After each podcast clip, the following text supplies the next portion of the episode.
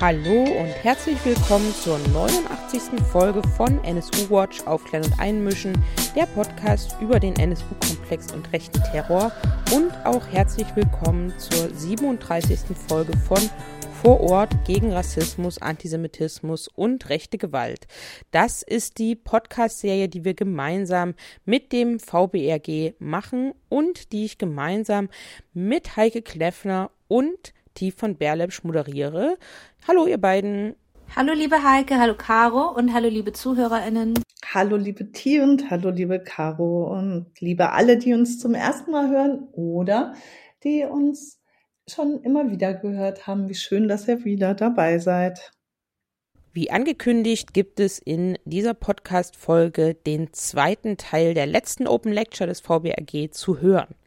Die Open Lecture drehte sich um Strafjustiz, Rassismus, Antisemitismus und psychische Erkrankungen. Das war eine kritische Bilanz anlässlich des dritten Jahrestages des rassistischen Anschlags von Hanau. Und in der letzten Folge habt ihr da ja schon Dr. Kati Lang und Christian Pietschik gehört. Beide haben als Anwältinnen berichtet und Professor Dr. Andreas Heinz von der Charité in Berlin. Im zweiten Teil werdet ihr wieder spannende SpeakerInnen hören. Wen hattet ihr denn eingeladen, Team? Wir hatten unter anderem auch noch Eben Lu dabei. Er ist Gesundheitspsychologe, systemischer Therapeut und Supervisor, Fachberater für Psychotraumatologie und er ist auch im VBRG-Vorstand. Weiter hatten wir noch die Professorin Dr. Med Meriem Schuler-Otschak dabei. Sie ist Professorin für interkulturelle Psychiatrie und leitet den Forschungsbereich interkulturelle Migrations- und Versorgungsforschung am Uniklinikum Charité in Berlin. Ausgangspunkt für die Open Lecture, die ja kurz nach dem dritten Jahrestag des rassistischen Attentats von Hanau stattgefunden hat, war tatsächlich der Umgang in den Medien von Seiten einiger PolitikerInnen und auch durch die Strafverfolgungsbehörden mit Attentaten, bei denen psychisch erkrankte, rechtsterroristisch motivierte Attentäter in den letzten zehn Jahren sehr viele Menschen in Deutschland ermordet haben. Und wir haben für diese Open Lecture zum einen Gisela Kollmann, die Großmutter von Giuliano Kollmann, um ein Statement gebeten. Giuliano Kollmann selbst war 19 Jahre alt, als er zusammen mit acht anderen sehr jungen jugendlichen Teenagern überwiegend am OEZ, dem Olympia-Einkaufszentrum in München, ermordet wurde. Und wir haben ein Statement von Shelley Meyer. Sie ist Mitglied im Vorstand der jüdischen Gemeinde in Hamburg und sie spricht über die Auswirkungen des antisemitischen Angriffs auf einen Besucher der Synagoge am 20. Oktober 2020, also quasi am ersten Jahrestag des antisemitischen und rechtsterroristischen Attentates in Halle ähm, durch einen Täter, den das Landgericht Hamburg als einen psychisch kranken Einzeltäter bezeichnete. Und insgesamt geht es eben in diesem Podcast und ging es in dem zweiten Teil der Open Lecture um die vielfältigen traumatischen Auswirkungen von Rechtsterrorismus auf die Überlebenden, auf die Hinterbliebenen und insbesondere darum, wie die Traumatisierung verstärkt wird, wenn eben Justiz- und Strafverfolgungsbehörden Rassismus und Antisemitismus nicht als Tatmotive anerkennen oder wenn es gar so ist wie in Hanau, dass einzelne Tatverantwortliche weiterhin die Familien bedrohen und die Überlebenden und Hinterbliebenen wirklich tagtäglich durch die Anwesenheit des Vaters des Attentäters vor Ort an den schrecklichen Verlust, an die schreckliche Ermordung ihrer Kinder, ihrer Liebsten erinnert werden. An dieser Stelle lesen wir euch das Statement von Serpil Unvar vor. Sie hat es vorgetragen am 19.02.2023 bei der Erinnerungsveranstaltung in Hanau. Serpil Unvar ist die Mutter von Ferhat Unvar, der beim rassistischen Anschlag in Hanau ermordet wurde. Seit Monaten belästigt der Vater des Täters meine Familie. Er zerkratzt die Autos migrantischer Familien. Er fragt mich und auch andere, woher wir unser Geld verdienen. Er belagert uns und starrt uns an. Er geht zu kleinen Kindern, immer mit dem großen Hund dabei. Was muss noch passieren? Er beweist jeden Tag, dass er einen großen Hass auf uns hat. Er hat die Waffen seines Sohnes und die Website zurückgefordert. Und wir alle wissen, wohin dieser rassistische Hass bei seinem Sohn geführt hat. Wenn etwas passiert, was werden die dann zu dieser Gesellschaft sagen?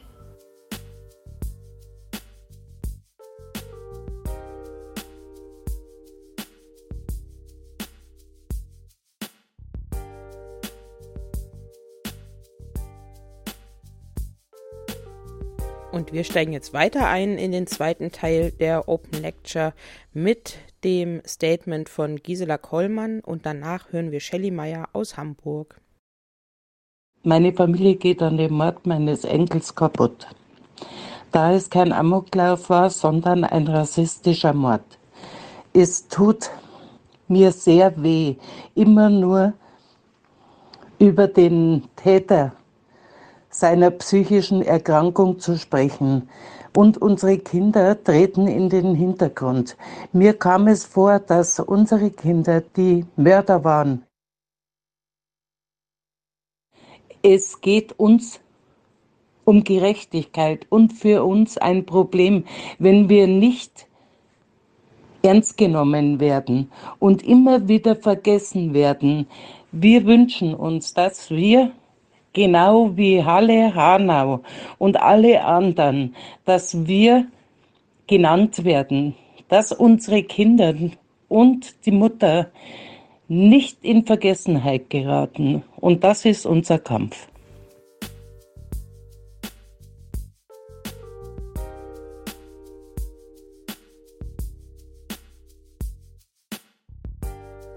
Jetzt hört ihr das Statement von Shelly Meyer aus Hamburg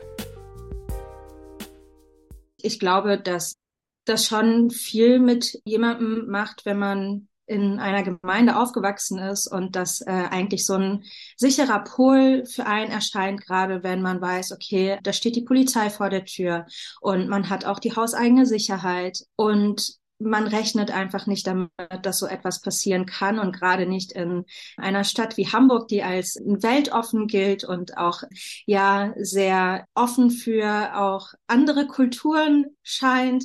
Und dass es gerade in unserer Stadt hier passiert ist, war, glaube ich, für viele ein Schock im ersten Moment, hat uns aber auch wirklich stark dazu bewegt, auch Sicherheitskonzepte umzudenken, zu schauen, wie kann man was optimieren, wo ist was schiefgelaufen, wo können Routinen ein bisschen weniger routiniert sein.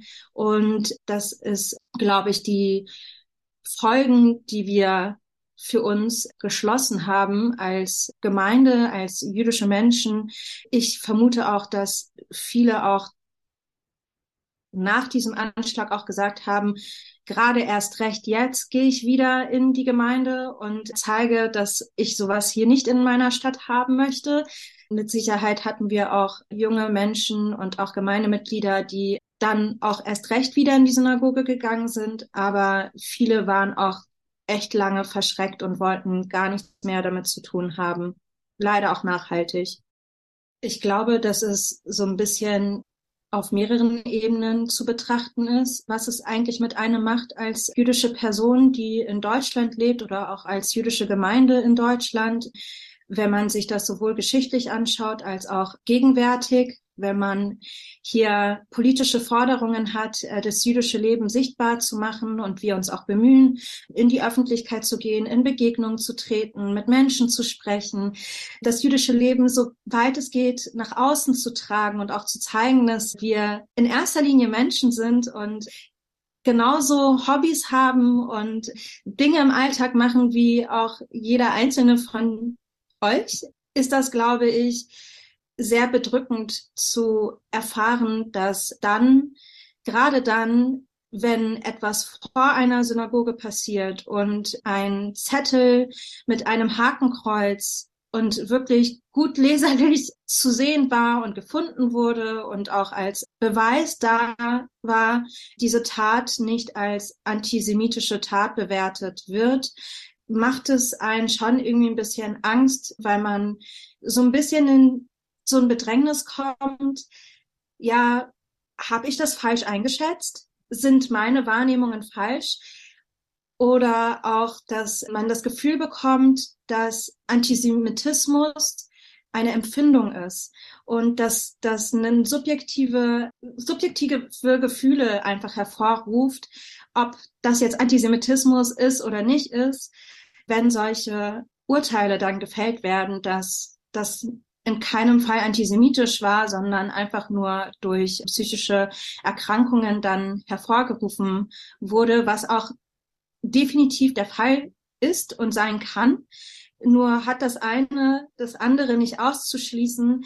Eher im Gegenteil. Das ist meiner Meinung nach kein Freispruch, antisemitische oder auch rechtsextremistische oder auch ja rassistische Gedanken zu haben, wenn man krank ist. Das geht ja Hand in Hand.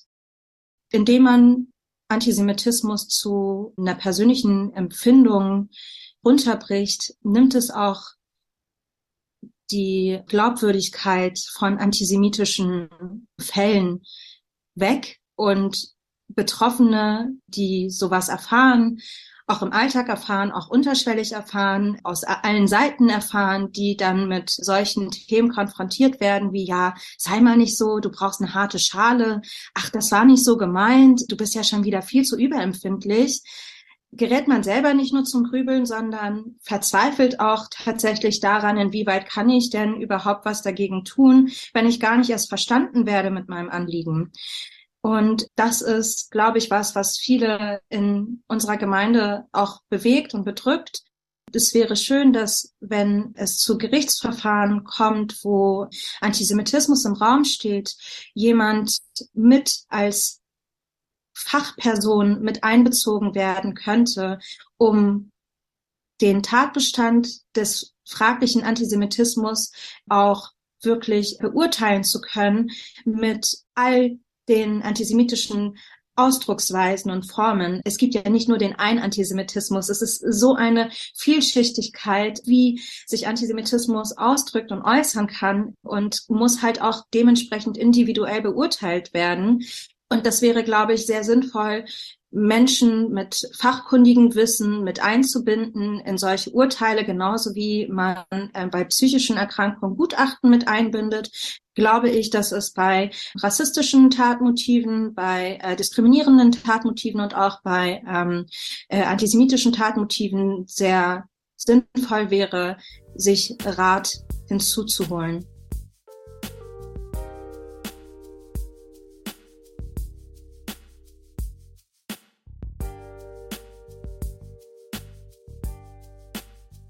Tia hat es ja schon gesagt, wir hören jetzt Miriam Schuler-Otschak. Sie ist Professorin für interkulturelle Psychiatrie und Psychotherapie an der Charité in Berlin und man muss wirklich nochmal betonen, eine der führenden Expertinnen und Pionierinnen in der Therapie von Betroffenen von Rassismus und rassistischer Gewalt. Und im Vorgespräch hatten wir Miriam Schuler-Otschak gebeten, die Begriffe von Trauma und traumatischer Belastungsstörung zu definieren. Sie hatte für die Open Lecture äh, Folien mitgebracht. In ihrer Beschreibung, die wir jetzt hören, kann man ihr aber sehr gut auch ohne Folie folgen. Es gibt ja eine ganz klare Definition zu dem Begriff Trauma, was das bedeutet. Trauma ist ja auch ein Begriff, was sehr inflationär eingesetzt wird. Deswegen habe ich die klare Definition der amerikanischen Psychiatriegesellschaft mitgebracht. Das ist nämlich die Konfrontation mit tatsächlichem oder drohendem Tod, ernsthafter Verletzung oder sexueller Gewalt in einem oder in äh, verschiedenen Bereichen. Das ist sehr wichtig, dass die Betroffenen das direkt selber erleben, also durchleben oder eben das beobachten, wie irgendeine anderen Person das angetan wird oder indirekt davon erfahren, was jemanden, den man vielleicht nah äh, Verwandten oder im Freundeskreis hat, also emotionale Bindung dazu hat. Was dazu auch zählt, ist auch die Erfahrungen und Erlebnisse von zum Beispiel Polizeibeamten oder aber auch Rettungssanitätern etc. Es handelt sich ja dabei um einen massiven Stress und die Frage ist, was macht diesen massiven Stress zum Trauma? Was wandelt es um? Dabei geht es um verschiedene Dinge. Zum einen wahrnehmen und bewerten der Situation, in der man da sich befindet. Und wenn man das Gefühl hat, ich verliere die Kontrolle, ich sterbe, ich bin in massiver Gefahr, dann merkt, es kommt keine Unterstützung, keiner hilft mir, ich bin hier in dieser Situation gefangen und auch natürlich meine eigenen Bewältigungsstrategien reichen in dem Moment nicht aus, dass ich das vielleicht überlebe. Das heißt, ich schaffe es nicht, ich kann nichts machen. Das Ganze plötzlich auftreten und die Betroffenen durchleben so eine Art Trias. Und diese traumatische Zange, diese Trias besteht ja aus dieser überflutenden Angst in diesem Moment. Es ist ausgefühlt, Todesnähe erleben, ausgeliefert sein, also nicht entfliehen können, Ohnmacht, nicht dagegen ankämpfen können. All das ist ja in dem Moment, wo die Betroffenen das Ganze durchleben. Und hier gibt es, geht es darum, dass die Verarbeitung irgendwo im Gehirn. Es gibt einen schnellen Weg. Die Erlebnisse werden über alle Assoziationsbahnen aufgenommen und im Hier und Jetzt im Prinzip eingefroren. Und diese Erlebnisse können immer wieder durch sogenannte Reize, Trigger etc. immer wieder hochgeholt werden und die Betroffenen erleben die Situation immer wieder, wenn das nicht weiter verarbeitet wird beziehungsweise bearbeitet wird. Denn wenn es bearbeitet wird, ist das dann so, dass die Betroffenen das Ereignis in einen Kontext Kontext packen können, Eckdaten haben, Zeit und Raum, also wann es geschehen ist, etc., äh, ganz klar definieren können oder beschreiben können, es berichten können und auch die Ereignisse können dann auch einen Vergangenheitscharakter bekommen. Und hier sehen Sie letztendlich, wie die normale Verarbeitung von diesen Erlebnissen laufen kann, wenn man das also ganz gut bearbeitet. Sie sehen im Bereich dieser grünen Verbindungen die Informationsverarbeitungslinien. Sie sehen auch im Bereich der blauen Linien letztendlich die integrative Verarbeitung dieser Dinge und ähm, Amygdala, also im Bereich von Angstzentrum etc., dass es da nicht so ausgeprägt ist. Hier sehen Sie jetzt, wie die pathologische Verarbeitung stattfindet im Rahmen einer Traumatisierung. Sie sehen, dass die Informationsverarbeitung irgendwo stoppt. Es geht nicht weiter. Die sind hier Stück weit hängen geblieben. Und Sie sehen auch, dass die integrativen Verbindungen, das war das Blaue hier, kaum vorhanden sind. Die traumatisierenden Fragmente sozusagen, Elemente wie das Hören, das, was man gesehen hat, das, was man gerochen hat, etc., alles so isoliert steht und nicht zu einem ganzen zusammengehörigen Ereignis zusammen verarbeitet werden konnte. Und die Betroffenen, die in diesen traumatisierenden Situationen sich befinden, beziehungsweise ein Erlebnis hinter sich haben, sind insofern in so einer Situation stecken geblieben. Und immer wieder, wenn Trigger kommen, erleben sie das gesamte Ereignis immer wieder, werden überflutet von Stress, Angst und so weiter. Und Sie sehen, wie viele Symptomatiken quasi eine posttraumatische Belastungsstörung haben kann. Auf der Ebene zum Beispiel von Symptomen, die die Nähe zum Trauma suchen, zum Beispiel Flashbacks. Das sind so vor dem inneren Auge szenenhaft ablaufende Bilder aus der Szene der traumatischen Ereignisse. Das heißt, die Betroffenen erleben das immer wieder durch. Sie können es nicht wegpacken, sie können es nicht wegschieben und äh, sie können es auch nicht ausschalten. Es drängt sich denen immer wieder auf. Dann kommen andere Symptome wie Albträume etc. Dann gibt es auch Symptome, die die Nähe zu diesem Ereignis verschieben oder vermeiden, wie zum Beispiel eben Vermeiden der Orte oder eben halt Medikamente Medikamente einnehmen, um sich zu betäuben. Und auch auf der körperlichen Ebene gibt es ganz viele Symptome wie Angst, Unruhe, Schlafstörungen, Konzentrationsstörungen und so weiter.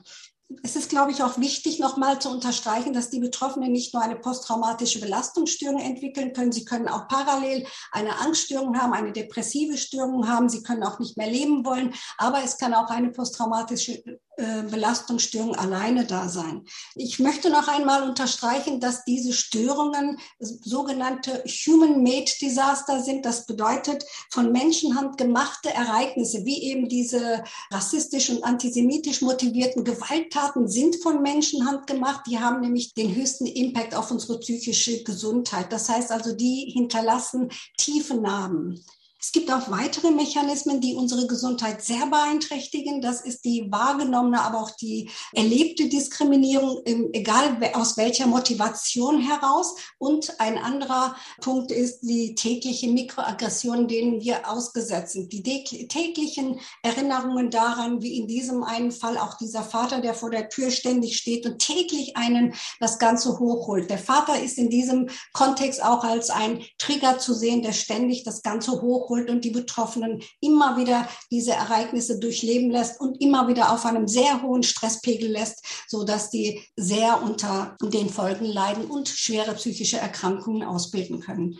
Wie können eigentlich diese Barrieren oder was sind Barrieren überhaupt zur Verarbeitung dieser Ereignisse? Das ist unheimlich wichtig für die Betroffenen, dass hier festzuhalten ist, dass ihre wirklich eine Erschütterung in ihrem Glaubensstück weit an den Rechtsstaat hier stattfindet, wenn das nicht entsprechend bearbeitet wird, die ihre, ihre Glauben oder ihre Empfindung von Gerechtigkeit. Sie sind massiv gekränkt und verletzt von Seiten von verschiedenen Seiten. Sie fühlen sich nicht ernst genommen. Das haben wir auch schon mehrfach gehört. Nicht fair behandelt, nicht wertgeschätzt. Sie sind massiv in ihren Lebensqualitäten beeinträchtigt, in ihrer Teilhabe, Partizipation und auch in ihrer Leistungsfähigkeit können sie massiv beeinträchtigt sein und quasi in so ein Transferleistungssystem abrutschen. Nicht nur sie sind alleine betroffen, sondern Familie und Community sind ja auch auch betroffen. Was auch passieren kann, ist natürlich, können auch da beispielsweise Schuldgefühle auftauchen, dass sie überlebt haben, vielleicht auch Scham, dass ihnen das passiert ist, etc. Und auch Selbststigmatisierung könnte hier eine Rolle spielen. Was ist wichtig für die Verarbeitung aus meiner Perspektive, damit die Betroffenen sich in eine Behandlung begeben können und dort tatsächlich auch entsprechend behandelt werden können, ist ganz klar, dass die Täter, wer auch das ist, in Rechenschaft gezogen wird. Auch diese Bagatellisierung aufhört. Ich habe Patienten hier erlebt, die gesagt haben, ich kann das nicht mehr hören. Diese Bagatellisierung und immer wieder Reduzierung auf die Einzeltäter. Des Weiteren ist für sie auch sehr, sehr wichtig, das haben mehrere Patienten auch berichtet, dass endlich diese Tatmotivation anerkannt wird durch die Polizei, durch die Justiz, aber auch die Politik, Gesellschaft und die mediale Berichterstattung auch das entsprechend aufgreift. Und dieses Unrecht, dass das endlich anerkannt wird, juristische Aufarbeitung haben wir ja schon erwähnt, dass das auch schnell geht, nicht sich über Jahre, Jahrzehnte zieht. Die Betroffenen möchten natürlich geschützt werden und auch ihre Angehörigen, ihre Communities. Betroffene haben zu mir gesagt, sie sind mehrfach umgezogen und trotzdem kommen ihre Adressen an die Täter und sie wissen gar nicht warum. Und deswegen können sie sich auch nirgendwo in eine Behandlung begeben, weil ständig sie auf der Stück weit auf der Flucht sein müssen. Eine Patientin hat deswegen auch eine Behandlung hier abgebrochen, weil sie gesagt hat, ich, ich habe Angst, die wissen jetzt schon wieder, wo ich wohne und so weiter. Ich glaube, dass sie auch von einer Entschuldigung seitens der Politik, Polizei auch der Täter sehr profitieren würden. Und ich glaube auch, dass es sehr wichtig ist, dass man denen wirklich auch bei der Suche von Behandlungsmöglichkeiten Unterstützung bietet. Und hier gibt es sehr viele Barrieren, angefangen von äh, kulturgebundenen Dingen, die gibt es auch die sprachgebundenen Barrieren. Ich finde, dass man hier tatsächlich den Betroffenen entsprechende Hilfe zu gewähren sollte. Und genau, ihnen hierbei Unterstützung gibt und auch teilweise auch die Kostenzusage erteilt, die Kosten dafür übernimmt. Und dann gab es eben die Frage an Professorin Miriam Schuler-Otschak, welche Auswirkungen auf die psychische Gesundheit von Angegriffenen sie in der Praxis und auch in der Forschung feststellen, wenn eben die Tatmotive Rassismus oder Antisemitismus waren und welche manifesten Folgen traumatische, rassistisch und oder antisemitisch motivierte Gewalterfahrungen bei den Betroffenen im klinischen Alltag festgestellt werden ich habe von mehreren Patienten erfahren, dass es sie sehr, sehr, sehr kränkt, dass es immer reduziert wird auf einen Einzeltäter und, und fast immer reduziert wird auf eine psychische Erkrankung und, und diese Bagatellisierung. Sowohl von Gerichten in Gänsefüßen, ich kann meine Patienten zitieren,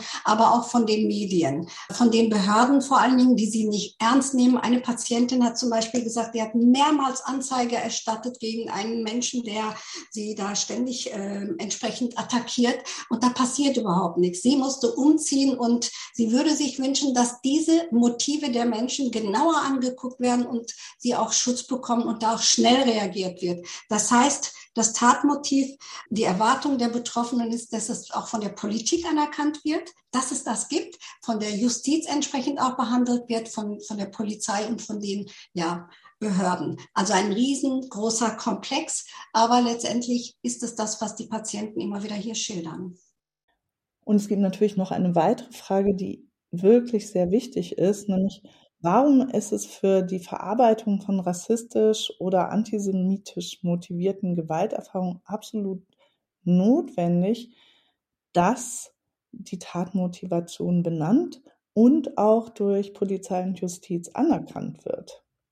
Das ist ja so, wenn der, wenn die Täter quasi, oder ich weiß nicht, wo die wohnen, die können um die Ecke wohnen, die können aber ganz woanders. Aber wenn ich in dieser ungewissen Situation stecke, befinde ich mich immer auf einem hohen Stresspegel. Das ist ein chronischer Stresspegel, der mich ja nicht nur auf der psychischen Ebene massiv beeinträchtigen kann, sondern auch auf der körperlichen Ebene. Ich kann ja Bluthochdruck entwickeln, ich kann viele andere Dinge entwickeln. Das bedeutet, diese Ungewissheit, die zermürbt. Und dann sucht man sich die Sicherheit und hofft, dass dann irgendwo zumindest eine äußere Sicherheit geschaffen wird. Und in vielen Fällen passiert das nicht. Insofern können sich viele, weil sie nicht wissen, wo steckt der Täter, kann, er, kann wieder irgendeine Attacke kommen, eher nicht raus und ziehen sich immer mehr zurück oder ziehen woanders hin und versuchen dann eben die Therapie, die sie dringend benötigen würden, nicht in Anspruch zu nehmen. Also diese ständige Angst, dass da wieder was passieren könnte, ist enorm bei einigen. Also wir sagen ja zuerst äußere Sicherheit, dann innere Sicherheit. Das heißt, wenn dieser äußere Stresspegel, diese Angst ständig da ist, dann ist es schwierig, sich auf die Therapie einzulassen, weil dann die Skills, die man auch erlernen kann, nicht ausreichen, um, sie zu, um sich beschützt zu fühlen. Bei der Therapie, Sie haben vollkommen recht, es gibt nicht so viele therapeutische Kolleginnen und Kollegen, die interkulturell, also anders formuliert, äh, Patienten nehmen wollen und auch zum anderen gibt es auch sehr wenig Therapieplätze. Wenn die Betroffenen nicht entsprechende Sprachkompetenzen mitbringen, ist es auch sehr schwierig, Therapien ohne zu, Hinzuziehung eines Dolmetschers, professionell qualifizierten Dolmetschers durchzuführen. Das heißt, die Kosten müssen ganz klar geregelt sein und auch gedeckt sein. Dann wäre eine Therapie optimal, wenn also äußere Sicherheit da ist, die entsprechenden Kostensicherungen da sind und die Therapeuten auch bereit sind, denke ich, wäre das die beste Lösung. Aber es gibt sehr viele tatsächlich Zugangsbarrieren, dass die Betroffenen in eine entsprechende Behandlung kommen.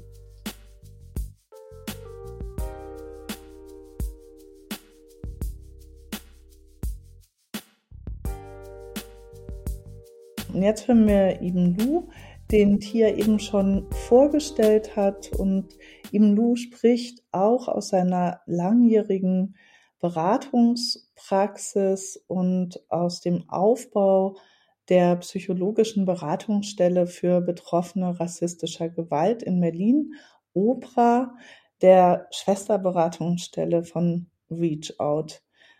Und die erste Frage an Ibn Lu war und ist, warum ist es eigentlich so wichtig, dass sich Polizei, Justiz und Medien und auch Psychologinnen beziehungsweise PsychiaterInnen mit den psychischen Folgen von rassistischer und antisemitischer Gewalt für die Angegriffenen auseinandersetzen?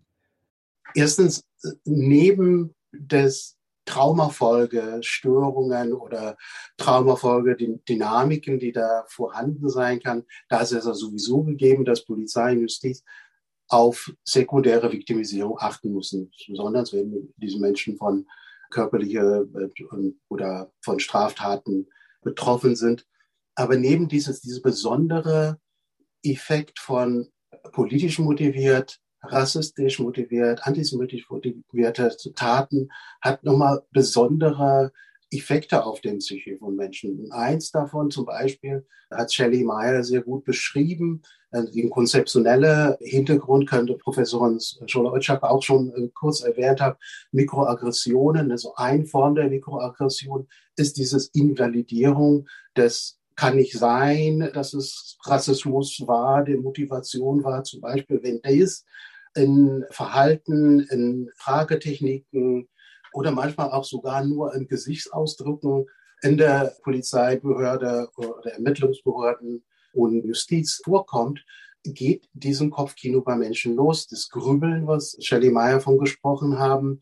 Und das belastet Leute sehr. Also der Daryl Wing Su, der ist ein großer Forscher, der, der diese Konzept des rassistischen Mikroaggressionen sehr intensiv geforscht hat und propagiert hat, spricht selber von diesen Extrembelastungen, die durch eine, ich bin nicht sicher, habe ich jetzt richtig gehört, habe ich nicht richtig gehört, sind die Menschen, die Beamten, die mich jetzt befragen, sind sie auch rassistisch? Haben die es jetzt rassistisch gemeint oder nicht rassistisch gemeint? Und aus diesem Grund ist es so wichtig, dass sich die Justiz und, und, und äh, Ermittlungsbehörden nicht nur mit Traumafolgestörungen sich auseinandersetzen, aber auch diese besondere Art von, äh, von psychischen Folgen von rassistisch motivierten Taten. Das, äh, und die Konzepte, die da die Erleben von Menschen beschreiben, weil das ist eine andere Form des Gewalterlebnis, wenn ich weiß, ist nicht nur Zufall. Das hat zu tun, weil mir eine Zugehörigkeit zu einer Gruppe äh, zugeschrieben wird und diese ganze Gruppe ist Ziel. Ob ich jetzt tatsächlich zu dieser Gruppe gehören oder nicht. Also ich hatte viele Ratsuchenden, die sagen, ich bin antisemitisch angegriffen worden, ich bin antisemitisch beleidigt worden, ich habe keinen Nachweis und ich weiß nicht, ob ich irgendwo jüdische Wurzeln habe, aber das ist auch unabhängig davon, ob ich zu einer Gruppe zugehört. Das das hat mit dem Zuschreiben zu einem unbesonders anti-schwarzen Rassismus. Noch viele Menschen sind schwarz, aber deutsch und seit Generationen deutsch und äh, werden trotzdem dann eine Ausländerzugehörigkeit äh, äh, zugeschrieben. An Anführungsstriche natürlich. Äh. Deswegen, das ist aufgrund sekundärer Victimisierung, aufgrund auch diesen besonderen Erleben, die, die aufgeachtet werden, ist es notwendig, dass die Justizbehörde sich da sind. Aber natürlich auch, und das vielleicht antworte ich eine andere Frage damit, aber das natürlich auch bei den, wenn Menschen Opferentschädigungsansprüche geltend machen wollen, dann ist es natürlich wichtig, dass auch richtig dokumentiert wird, welche Schädigungen sie erlebt haben, welche Schaden da sind. Und auch psychischen Schaden sind Schaden. Genau, und das hat natürlich auch Auswirkungen auf den Strafmaß später. Da können die Juristinnen unter uns mehr sagen, wenn, wenn mehr Schädigungen hingewiesen waren und auch psychische Schädigungen. Da ist noch ein, ein, ein weiterer Aspekt, die, die, die ich für, für wichtig sehe. Also ich, vielleicht gehe ich jetzt auf andere Gespräche von vorhin nochmal zurück. Nicht nur die, die Schuldfrage und, und die, die, den unterschiedlicher Wahrnehmung von Realität, aber auch, dass, dass Menschen im Justiz erfahren, dass die Affektregulation des Angeklagtes natürlich auch durch psychische Beeinträchtigungen erklärt werden und sowas, so da natürlich auch die Menschen das Gefühl haben, okay, ja, der könnte sich nicht helfen oder sie könnte sich helfen, weil die Affekte irgendwie Überhand bekommen aufgrund einer psychischen Beeinträchtigung. Und übrigens hatten wir so einen Fall hier in Freiburg, der in, in den Medien hieß es der Pfefferspray-Prozess zum Beispiel, wo der Asperger-Syndrom begutachtet würde und dies natürlich als Erklärung warum die Reaktion vom Angeklagten so, so, so, so dramatisch war. Ne? Das, ist, das ist natürlich auch eine Botschaft an, an den Betroffenen, dass auch wenn, wenn Schuld nicht in, der, Frage steht, auch die, die Ausmaß von Gewalt entschuldigt in, oder als weniger geachtet werden. Das das ist die Art von Botschaften, die zu den Betroffenen kommen. Genau, und ich denke, dass das letzte ist natürlich auch das Trigger-Konzept, die mhm. äh, Frau äh, Schuler-Otschak erwähnt hat, dass die mediale Berichterstattung schon, schon da sehr häufig dazu führen, dass Leute, die entweder selber betroffen, direkt betroffen mhm. waren, Angehörige oder Überlebenden waren von einem Vorfall oder zu diesen zugeschriebenen Gruppen sich zugehörig fühlen, dass sie mhm. alle oft das, was in Medien reproduziert wird, als ein Trigger erleben. Da hatte ich auch eine, eine sehr einprägsame Fall erlebt, dass die Berichterstattung rund um das Buch von, von, von, von Sarrazin, Deutschland schafft sich, schafft sich ab. Das war eine Zeitung, eine äh, Tageszeitung und auf dem Titelbild hat eine Ratsuchende, die bei mir mal war und eine PTBS hatte nach seinem äh, Angriff, musste wieder hospitalisiert werden. Er musste wieder in der psychiatrischen Behandlung, nachdem er nur diese eine Titelblatt gesehen haben. Und das hat eine richtig große Reaktion bei ihm ausgelöst. Und deswegen finde ich, dass es äh, auch wichtig ist, weil auf dieser Ebene der Medien auch darauf zu achten, zu wissen, was macht so ein rassistisch motivierter und antisemitisch motivierter Tat mit Menschen.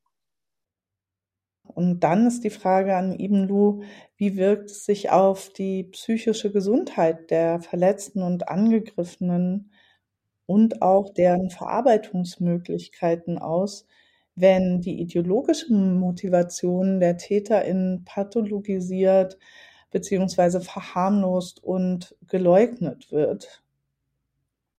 Ja, wenn Menschen aktiv sich auch gegen eine rassistische Diskurs stellen, während die Nothilfe laufen. Also, ne, dass Menschen das nicht beschönigen, aber auch Schweigen ist für Menschen sehr, sehr schwierig. Wenn Menschen zuschauen, die eine rassistische Beleidigungen und den Straftaten noch weiter fortgehen, also ne, wo, wo wir Menschen da beobachten und ZeugInnen sind, ist es für die Betroffenen extrem schwierig, wenn niemand was tut. Und das berichtet Menschen später, dass das äh, viel mehr wehgetan hat als die Schläge, die sie die erlebt haben, weil sie das als Billigen erlebt haben, dass sie das als Gutheißen erlebt haben von, von den Menschen, die mit, mit zugeschaut haben. Und Natürlich ist es auch, wenn die dann von Nothilfepersonal auch nicht diese Art von Unterstützung bekommen, wo sie erstmal nicht eine Entschuldigung bekommen. Es ist natürlich so, äh, auch so, dass wenn Menschen sich zugehörig fühlen zu Deutschland, hat auch so ein Ratsuchenden berichtet, dass Menschen sagen, ja, Gott sei Dank sind wir nicht alle in Deutschland so. Ne? Das sagen sie jetzt zu einem Menschen, den sie nicht kennen, nur aufgrund der Aussehen oder Äußeres, weil sie Kopftuch hat oder vielleicht eine, dunkle Haut haben. Und das ist eine, die Effekt davon ist nochmal das Othering, das Wir und Euch verstärkt ist, was natürlich auch die Prognose negativ beeinflusst, wie, wie Menschen sich dann erholen von so einer Tat.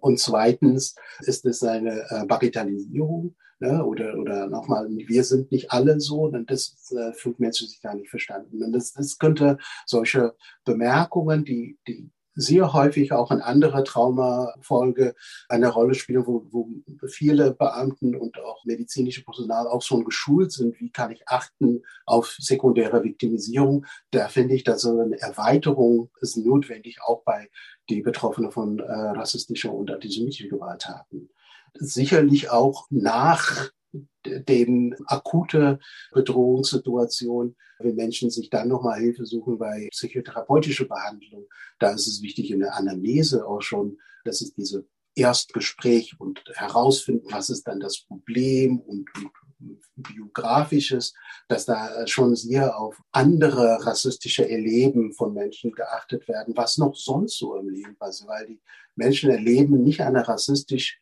motivierter Angriff, wo es mit Gewalt zu tun hat, als ein isoliertes Vorfall, sondern da ist ja eine gesellschaftliche Botschaft, die die ganze Zeit da ist.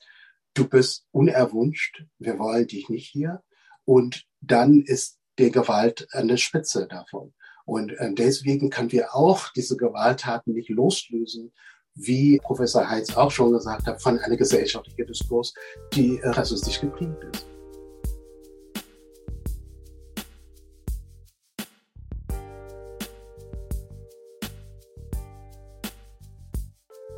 Jetzt hören wir Naide Mehmet. Sie ist die Mutter von Hüssin Dayetschik, der am 22. Juli 2016 beim rassistischen Attentat am Olympia-Einkaufszentrum in München ermordet wurde. Wir hören sie im türkischen Original mit einem deutschen Voice-Over. Ich bin Nahide Mehmet. Ich bin die Mutter von Hüseyin Dayıcık. Der Angriff im Olympia-Einkaufszentrum hat viel von uns genommen, hat vieles von uns beeinflusst. Wir haben keine sozialen Aktivitäten mehr, unsere Gesundheit hat sich sehr verschlechtert. Wir haben also überhaupt keinen Frieden mehr.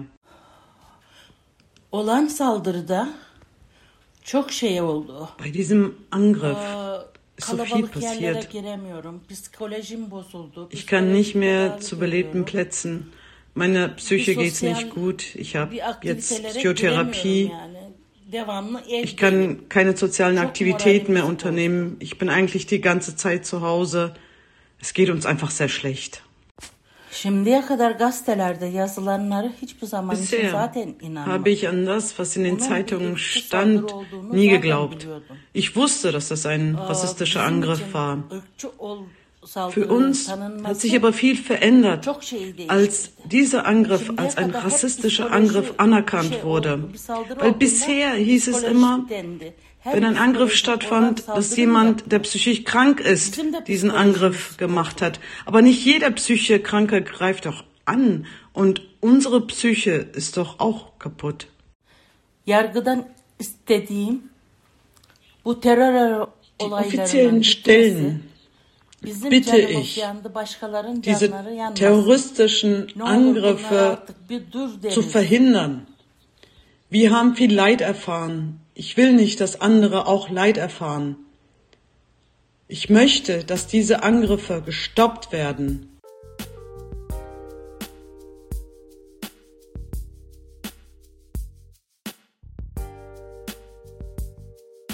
Und das war der zweite Teil der Open Lecture 6 Strafjustiz, Rassismus, Antisemitismus und psychische Erkrankungen. Eine kritische Bestandsaufnahme zum dritten Jahrestag des Hanau-Attentats.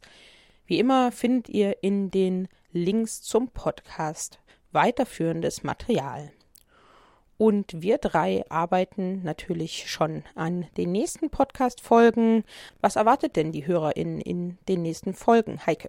Also mit der nächsten Podcast-Folge feiern wir ein kleines Kooperations-Podcast-Jubiläum, nämlich drei Jahre vor Ort Podcast mit NSU Watch und VBAG. Und bei unserer aller, allerersten Podcast-Folge im April 2020 haben wir nämlich mit Esra über rassistische und rechte Gewalt unter der Pandemie und den Schwierigkeiten, die die Betroffenen erlebt haben, gesprochen und wie schwierig es war, im Lockdown die Angegriffenen gut zu unterstützen und vor Gericht zu begleiten. Und jetzt, drei Jahre später, sprechen wir mit den Kolleginnen von Esra und deren KooperationspartnerInnen über die Situation und vor allen Dingen auch über das Ausmaß rechter, rassistischer und antisemitischer Gewalt im letzten Jahr und natürlich auch über die rassistischen Mobilisierungen. Ihr dürft also gespannt sein. Das Ganze veröffentlichen wir Ende April. Und bis zu diesen Folgen findet ihr uns im Internet nsu-watch.info, verband-brg.de. Wir sind auf Twitter und Instagram zu finden unter nsuwatch und rechte-gewalt. Wir sind auch auf Mastodon vertreten und NSU Watch ist auch auf Facebook zu finden. Wir hören uns in den nächsten Folgen wieder. Tschüss Ti, tschüss Heike. Tschüss. Tschüss.